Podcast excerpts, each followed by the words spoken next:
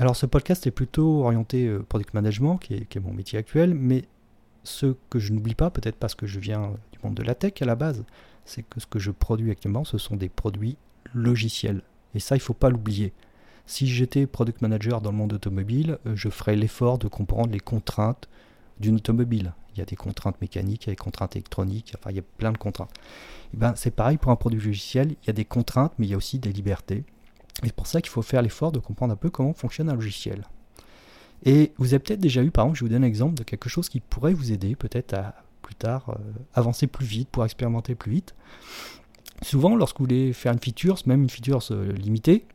on va vous dire ah oui, mais alors il faut faire le front, mais d'abord il faut faire le back. Donc le back, c'est tout ce qui est euh, la partie non visible qui va contraindre les règles métiers. Puis après, on va développer le front parce que le front est basé sur le back. Bah ça c'est vrai, mais c'est pas vraiment vrai. Il y a ce qu'on appelle entre autres l'inversion de contrôle, l'IOC, qui permettrait par exemple de définir un front avec un, back faux qui contiendrait en dur quelques règles métiers, ça, ça peut être codé en quelques heures, et donc qui permettrait d'avoir tout le front et avec derrière un moteur basique avec des, par exemple, des données en dur et qui permettrait de tester très rapidement euh, toute l'interface auprès des utilisateurs. Alors pourquoi c'est intéressant? On peut dire oui, mais maintenant on peut faire des maquettes Figma qui sont des maquettes animées, etc. Ouais, mais les maquettes Figma, on se rend bien compte que souvent il y a quand même quelques limitations et c'est pas aussi puissant que le front. Et là, d'un seul coup, si on se dit, mais d'un seul coup, développer le front, surtout si on a des composants qui sont déjà existants avec du JS, avec du Rack, etc., ça peut aller assez vite et on peut coder en dur euh, quelques comportements euh, qui simuleraient les, règles métiers et on pourra faire tester ça en prod, par exemple par des feature flags en l'activant pour certains utilisateurs, on pourrait faire tester en prod, donc l'intégrer dans des workflows déjà existants, ce que ne fait pas aussi non plus Figma, souvent on a tendance à faire la maquette sur la feature, mais on n'a pas tout le restant, et parfois une feature, elle s'intègre dans un processus déjà existant,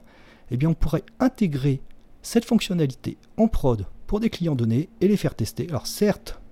en les aiguillant, puisque justement les données seront en dur, donc par exemple il y aura 10 articles, on pourra faire quelques actions mais pas d'autres. Mais euh, moi ce que je me rends compte, c'est quand on fait tester en front, en prod, avec tout le workflow déjà existant, j'ai des feedbacks qui sont beaucoup plus intéressants que lorsque je fais tester une simple maquette Figma. Donc vous voyez, lorsqu'on s'intéresse un petit peu à la tech,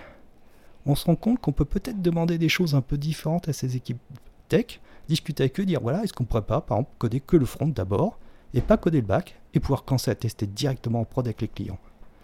Donc, intéressez-vous vraiment à quelques points de techno, vous n'avez pas besoin de savoir développer, il y a des choses, vous n'avez pas besoin de savoir comment ça fonctionne, mais je pense qu'il y a quelques points dans la tech auxquels les, product managers devaient être formés pour comprendre un peu quelles sont les contraintes, mais aussi quelles sont les libertés qui peuvent se permettre sur un environnement, par exemple, pour un produit logiciel.